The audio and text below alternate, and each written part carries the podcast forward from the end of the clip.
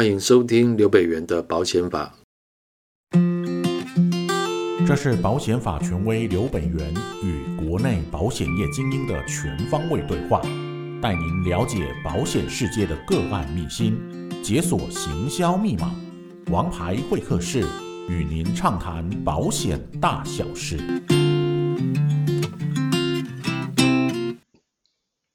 大家好，我是刘北元，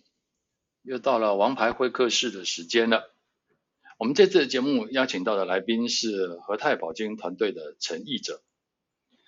他是个保金二代。不过，呃，我想要先强调，虽然他是保金二代的光环，但请大家不要误会了。好像以为说啊，二代都一定是很轻松的啊，但其实奕哲他并没有因为呃二代这个身份呃有沾到任何光。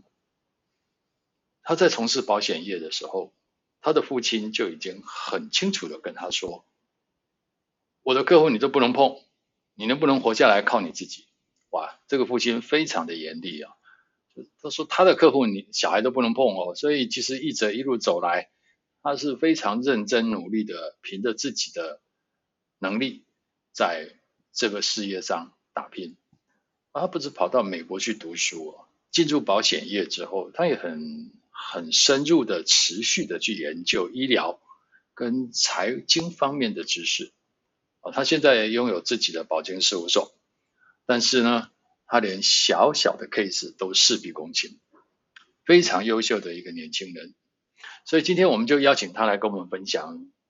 能够走到现在这个成就的几个关键历程。一哲，非常欢迎你来。哦，谢谢谢老师的邀请。哦，我是一哲。那呃，也谢谢各位呃线上的观众，那可能花点时间听我在分享我的过程这样子。呃，老师，我有一件事我先澄清一下，请说。那个呃。其实基本上以前啊，像他们做保险是很辛苦的，所以我父亲那时候讲这句话，我后来去理解，是因为他们觉得说他们的路太辛苦了，不希望我们再再呃那么辛苦这样子。是，所以呃其实做了父亲，像我去年七月才才有那个 baby 嘛，做了父亲之后，我可以很理解，就是说他们以前那种严厉的程度，真的是爱之深责之切。对。明白，好，呃，一哲的专业哈，其实我非常的肯定啊，所以我们今天呃真的是要请一哲来跟我们聊一聊。第一个，呃，我想想跟奕哲请教，就是说，呃，我知道你每一年有空就会去看医疗展，啊，那对于癌症医疗险方面的规划也很有心得，能不能跟我们聊一下在医疗方式日新月异的状况，你是怎么怎么帮客户去完善保障的规划呢？你规划的心法是什么？可不可以跟我们分享一下？呃，我规划方法其实很简单，我都注重最基础的。呃，其实我会有这个想法，因为之前我曾经遇过一个理赔的 case，某一家公司他们呃癌症险对癌症手术，它是后来。不理赔是因为他做的是伽马刀，那呃，他们认为说那个手术不在手术表里面的一个项目，那也不在那个之前那个健保二二七的部分，所以我从那时候我就开始思索，呃，保保险这个东西它到底是怎样的东西，甚至说为什么癌症险它没有办法赔癌症手术？我就开始去研究有关于呃现在癌症的一些医疗的状况。那我后来发现一件很有趣的事，就是说，如果有时间去参加医疗展，你会挖到很多的宝。像我几乎每年只要有时间，十二月底诶十二月初的那一次，我都会去参观。那我觉得说那边去看，哦，可以看到很多新的医疗技术。那你可以把新的医疗技术拿。回来思索一件事，就是说，我现在规划到底可以帮客户做了什么样的保障啊？举个例子来说，呃，我有看到就是说，他现在其实，呃，某一家公司产品公司前一阵子在去年三月的时候，曾经有推出一个呃癌标靶的癌症对癌症标靶的一个商品。那那个商品算是还蛮新的一个商品，只是说如果你仔细去研究它的条款的话，它的条款里面对于呃，比如说像那个标靶，或者是像它里面还有一个达文西手术的部分，它有特别的限定。举例来说，像那个达文西手术，他就说他一定要是直觉公司推出的呃那个达文西的手术。那其实达文西手术它其实是已经是算是一个机械手部手术的一个代表了啦。但是其实我那一天去看，其实呃有蛮多不同的手术名称，比如说像罗莎手术，罗莎手术是 Johnson Johnson 推出的，那它的市占率目前还不高，因为现在目前市占率最高还是达文西手术，但是它的资金庞大，将来有没有可能就是变成说它是一个主流之一嘞？那如果是主流之一的话，那我们现在买的这一张保单，它会不会遇到就是说，因为我把保单条款限定在直觉公司哦做实施的一个达文西手术，那变成我因为做江森江森的话就没办法理赔，这个是我那时候在思考的我一个问题。还有最有趣的是说，像我们去看医生。我们也不会说想到说我去医院，我还问他说：“哎，你们是用什么机器？哪一家公司？哪个品牌？”其实不太会，通常都是动完手术之后才发现，哦，怎么跟条款不一样？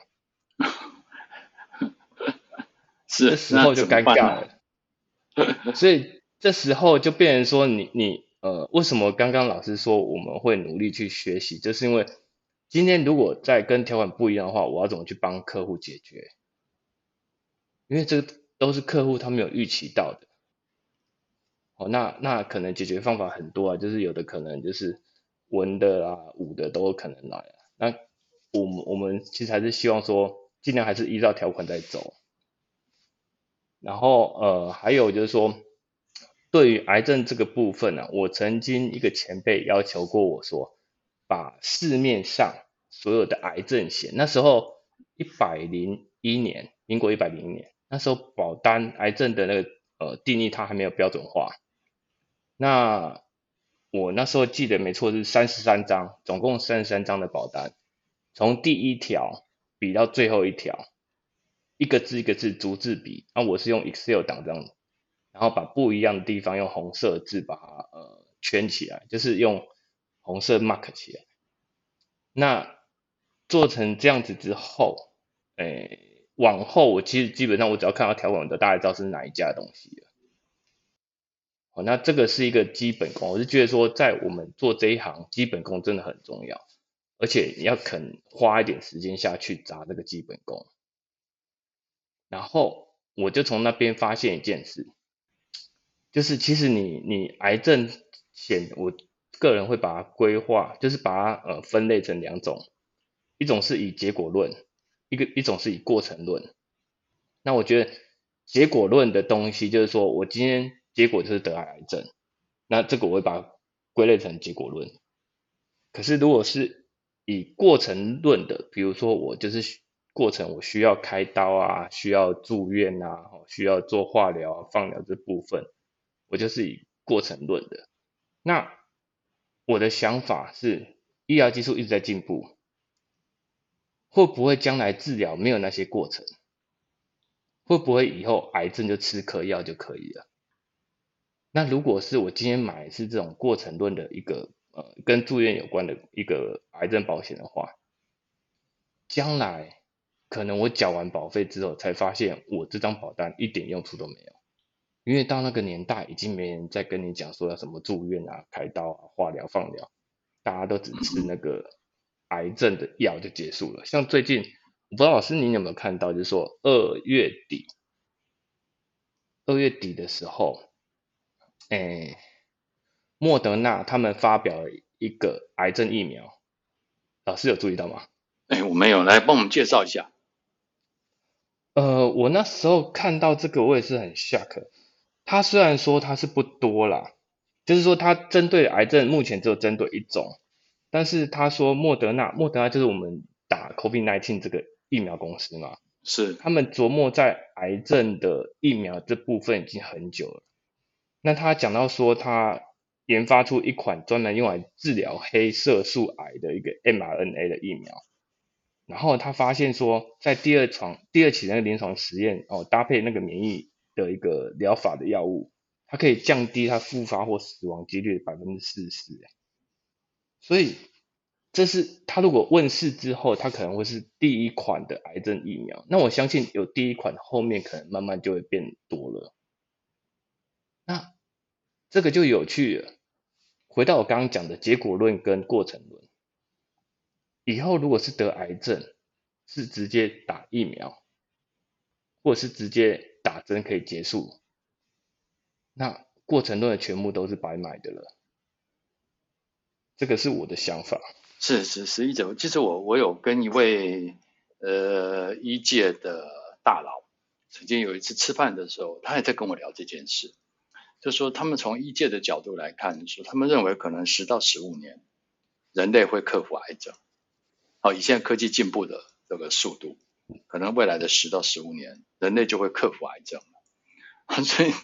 这个时候我们买的这些保单，呃，可能就有一点状况发生了。就像你讲的，它的疗程可能都不见了，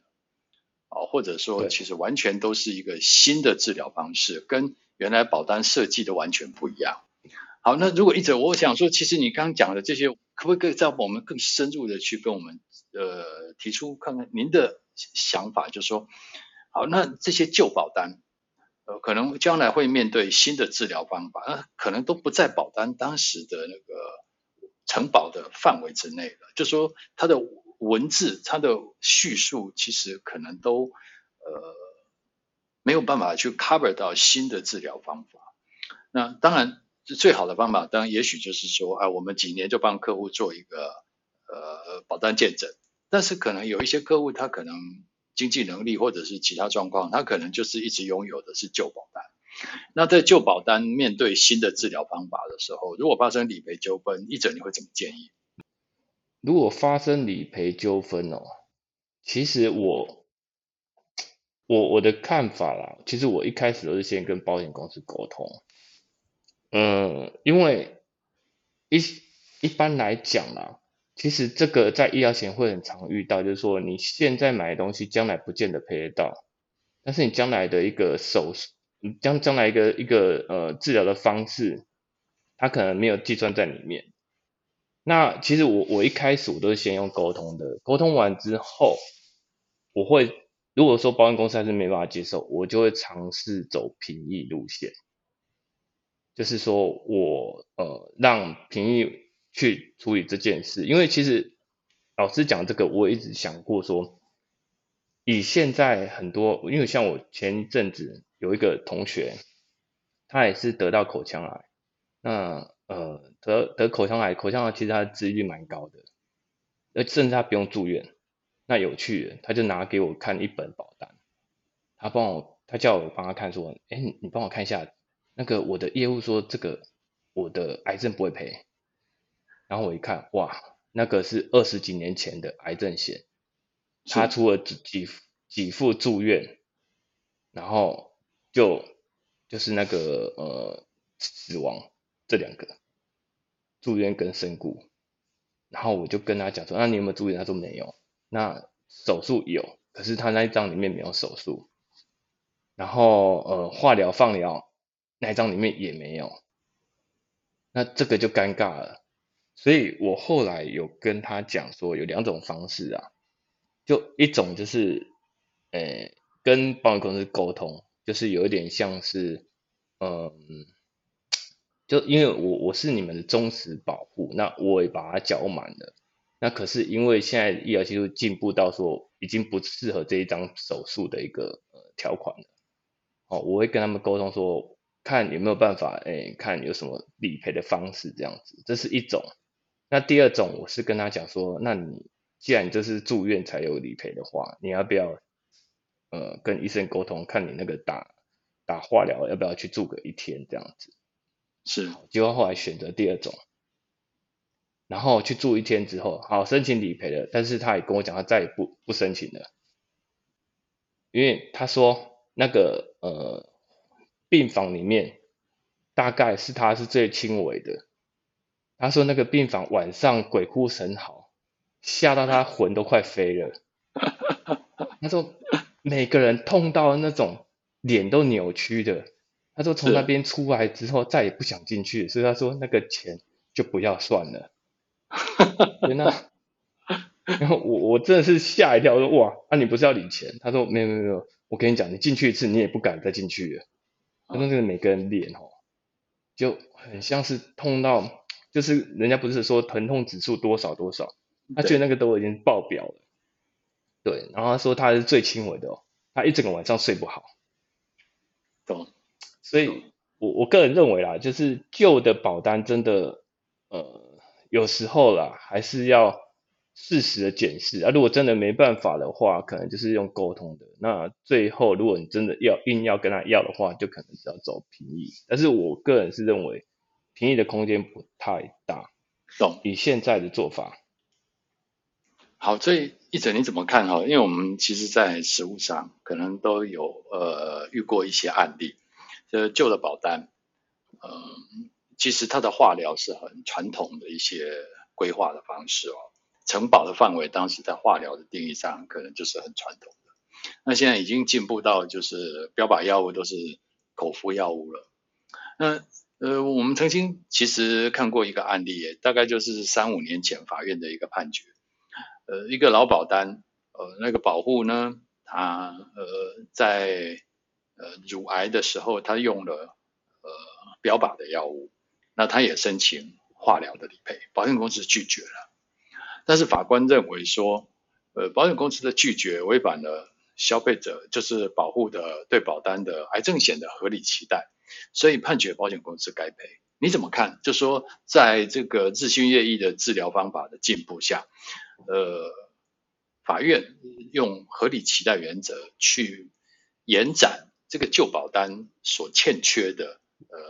可以保呃针对日新月异的技术或医疗的方法，呃，旧保单所欠缺的部分，法官用合理期待原则去做一个弥补，呃，你怎么看？呃。这个这个这个做法，你你怎么看？在你实务上，你觉得呃是不是可以被运用？呃，老师，我可以分享一下我之前曾经做过的吗？是可以，请说。嗯、呃，我我之前曾经遇过，就是说他也本来是不在承保范围，后来我是呃走评议，那走评议就是因为他那个保单呃条款啊是是旧的了。可是他也不到很旧，他十十多年前，但那时候就已经有把手术定义成二二七。那二二七里面它是没有那个呃心导管的一个手术的。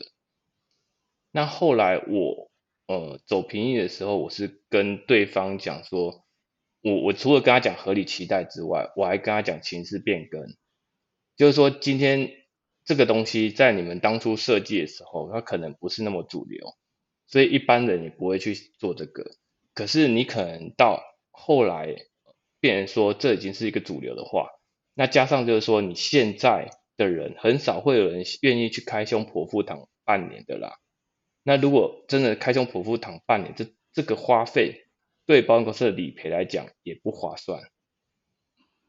所以我有关于手术险我是这样用过，但是癌症险我还没试过，就是说用合理期待，我觉得这应该是可以的。只是说，因为比较麻烦一点是说，老师，我不知道你有没有注意到说，现在有的法官，他们其实呃，就是很表面的那个文字解释而已。是，有的是这样子，所以就我觉得可以试，但是是看运气，所以我不敢讲说一定会赢。所以其实因为我们以前呃诉讼的实务经验、哦，就说。呃，法律人在大学的时候，呃，他所受到的教育，保险法其实，在法律人来讲，并不是现在都已经不是显学，本来就不是显学哦。所以现在司法官考试也是选考的项目，并不是必考项目。所以其实很多法官对于保险法的认知其实不高，呃，所以他会呃纯粹的在。案件上，他会用文字解释，很浮面的文字解释来做出判决，其实一点都不意外，啊，一点都不意外。所以很多时候哈，就可能一直你提到这问题的话，我我我就会通常以前碰到这种问题的时候，我们都会建议客户就是上诉了，因为到了很多问题，呃，到了最高法院的时候，问题才会清楚，啊，问题才会被理得清楚。有很多时候在地院、高院，有时候呃很多法律上的见解问题哈，呃，他们对于保险法的认识是没有那么深刻的，所以确实有一些问题。好，所以一者，谢谢，请说。老师，不好意思，我可以打扰一下吗？刚刚您说上诉的话，哈，嗯，呃，因为我曾经有遇过一些癌症理赔，其实癌症理赔金额都不高，所以他可能卡在高院就。就就就就就结就结束了，对不对？对啊，是这这是一个是比较尴尬的，呃，很很无奈的问题啊，这是一个非常无奈的问题啊。啊，那当然，其实我觉得另外一个问题就是说，其实刚刚我们谈到法律界，他对于保险的呃教学哈，呃不是保险法的教育，其实并没有很深刻，所以相对来讲，其实律师本身的程度呃也会有一些落差。呃，所以律师他没有办法提供一些很精准的呃诉讼上的一些主张，让法官去参考。我想这个也是一个呃非常非常重要的一个环节哈。所以我这边真的是很想要跟呃译者或者是跟其他的保险从业人员勉励，就是说你们可能会觉得说，啊，好像法律上律师是专业，但我必须要说，如果在保险法上。我并不认为专业的律师会比一个认真的保险经纪人或保险业务员更清楚。如果保险业务员或保险经纪人长时间的在学习啊呃保险法相关的知识的时候，其实我觉得他的程度其实是会超过一般市场上的专业律师的。好，呃，谢谢译哲在这个问题上给我们这么精辟的一些看法。好，那我想说。呃，因为今天时间也有限哦，那其实我想，呃，想跟译哲就说请教一下，就说，呃，你身为保经二代，算是跟你还很年轻哦，那其实我也碰到过很多，呃，我的朋友或者是学员哦，他们的二代其实也都陆陆续续的，呃，在进行接班的工作，呃，尤其是很多保监公司他们的制度。哦，是让二代是可以去直接接手呃父母亲的事业，好，所以在二代光环下，呃，其实我知道还是很辛苦的，啊，那在这个问题上，译者你可不可以跟我们分享一下，就是你身为二代，你当时是怎么走出一条自己的路来？啊，也给呃现在啊很多，我相信很多很多呃呃前辈们。啊，他们的二代也在接班了，呃，给他们一些建议。哦，我觉得啦，我走过这一条路，我发现一件事，就是说，你要接的，目前接起来叫做保单，人脉的部分，其实人脉都还是在上一辈身上。那你怎么样让，呃，上一辈人脉能承接到你身上？我觉得一个信任感很重要。信任度很重要，对，那怎么样让他有一个信任度？我个人认为，呃，因为前上一辈的人都觉得说，哎，那个我跟你的父亲啊，或跟你母亲算要好，那很多东西就是他们帮你处理好什么的。那因为当下他们可能在在呃处理的时候，我们也不在现场，所以我们不知道他们怎么处理。所以像我自己的话，我其实我会去。呃，客户那边再帮他把所有的东西做最后一次的一个检视跟说明，那他知道说他现在的东西有没有在符合他的一个需求。那接接着我会跟他讲说我的呃专业程度是在哪里，比如说我可能跟他讲说，呃，我的我比较常遇到是一些理赔上的问题，甚至什么车险、火险这些有的没有的。我都会跟他讲说，你有什么问题都可以跟我讨论。那我如果可以的话，就可以帮助到你这样子。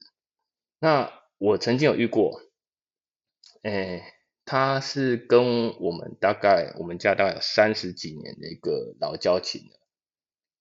他以前很多事情都是直接找我父亲这样子，那后来他几乎都是找我哦，原因是因为在呃一百零三年吧，那一年就是健保局在抓那个自营作业者，就是等于是说他没有没有雇主或自己是那个老板的那种。那这个这个客户他是一个补习班的呃老板，可是他自己就是呃讲师，那他也没有其他的员工什么之类的。可是健保局却要他韩文过去给他，跟他讲说，你不要调高你的投保薪资到最高是八万九这样子。然后他看到他他就吓一跳，他觉得说这这怎么可能？他的收入都没那么高了。对，他又是一个七十几岁的一个呃。大姐，所以他担心到几乎都睡不着觉。那后来刚好那一年，我我们经纪人也是遇到同样的问题。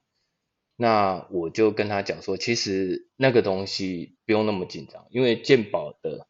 呃条文里面都有讲的很详细。我就跟他讲说，鉴宝第几条是怎样写的。那基本上你只要能举证的话，哦，那你就不用调那么高。他后来想办法把他所有的那个。收支那些东西报去，去给鉴宝局看，那鉴宝局就给他整个降下来这样子，所以他对我们的信任度也瞬间拉高。那我个人觉得，既然今天是二代，你势必会有很多的，呃，应该是说一些前人的一些光环在你身上，可能对你来讲不见得是光环，而是说你可能要更努力才会让人家看到。那我的想法是说。就尽量学习专业吧。像我，我喜欢跟着老师学专业，是因为老师很多一些想法，就比如说北老师很多的想法，让我觉得哇，我没有想过这个节点。像之前北老师分享那个呃饭店哦扣押的那个那个案例哦，那个可能上过老师的课都有听过。那我就觉得说这个点非常的，我觉得嗯，它是一个很跳痛的点，可是它却是一个。很好用，很可行的，所以我从那时候开始，我就觉得说，哎，其实呃，很多时候像你会发现，从业人员很多人去学什么，学行销，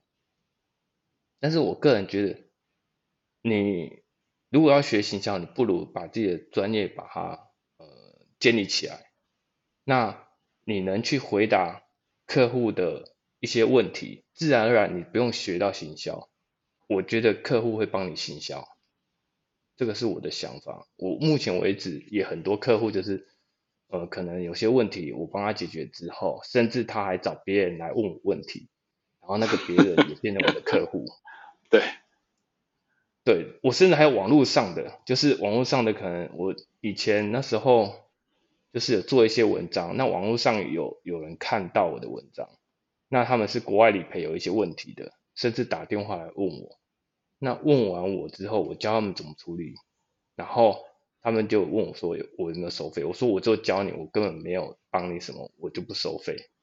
然后说他甚至就说他想要寄什么东西给我，我说不用，你只要以后如果有人要买保险，帮忙想到我就好。那那个人其实后来也帮我介绍很多客户。我觉得专业是我们呃任何从业人员，不要说是二代，任何从业人员都必须要建立的。那这个是一个需要一直不断的学习，因为时机，因因为那个时代不断的进步。那就像老师讲的，就是老师看到一些案例，那我也看到一些案例，就是说前面的跟我们想的不太一样，就可能你以前的直觉是，哦，这个应该是怎么处理的，可是可能突然下一个是跳跳痛的，那跳痛了之后，有一件不见得不会有第二件。所以我我都觉得说，其实所有的呃从业人，认为啦，应该要不断的加强这些专业，而且我觉得工具书很重要。对，就是像我曾经有一个客户，诶，他跟我认识很久，那后来有一年突然就跟我讲他要投保那个火险，那我因为那之前我的火险其实不不是很。伤火不是很呃那个强，可是我就是把整本商火的保发中心商火的书把它看完之后，我跟他讲建议说他可能可以加哪些附加险。那后来那个客户真的发生火灾了，那呃中间有公证人在做一些就是比较不合理的要求，我们觉得。但是保险公司的理赔人那边也看到我们的条款，后来就说那那这些条款基本上都已经没得挑剔了，所以后来也很顺利的，就是把那个整个保都赔下来。所以我觉得说不管做什么保险，嗯，工具书跟专业这两个，我觉得是我们必要的东西。那大概是这样子。好，所以其实我我想听完一哲今天的分享哈，我我我觉得说。呃，我其实对二代完全的改观。我相信很多的听众朋友应该会跟我有一样的心情。很多人都觉得说二代接班，呃，是这个天上掉下来的礼物，什么事都不用做，也不用努力，反正爸妈都帮你做好了，你就接下来就对了。但其实我们今天听完一则的呃分享，我们可以知道啊，其实有一个优秀的父母亲，你要接班的时候。未必是祝福，因为父母亲的优秀，它变成一堵高墙。你要攀越这堵高墙，其实并不容易。要取得父母亲人脉的信任，这一道高墙是 非常非常的辛苦的哦。好，所以呃，当以后我们如果说看到有二代接班的时候，其实我们要对他表达更深的敬意，因为。他要超越他的父母亲，真的不容易。好，那当然，同时间，对，如果呃你是准备安排二代接班的父母亲，其实你应该要给孩子们多鼓励，因为他们的压力比别人还大，因为你太优秀，所以你的孩子压力比别人都大。好的，今天我们非常谢谢译者到我们节目来，呃，跟我们分享了很多。医疗险的规划啊，还有工具书啊，也能呃告诉我们接班的心情。其实超越父母亲的那一高墙是不容易的。好，我们今天节目就到这里。如果对主题有什么想法，或者是你喜欢听到一些什么样的主题，都欢迎在下面跟我们留言。王牌会客室，让你专业零距离。我们下个月再见喽，拜拜。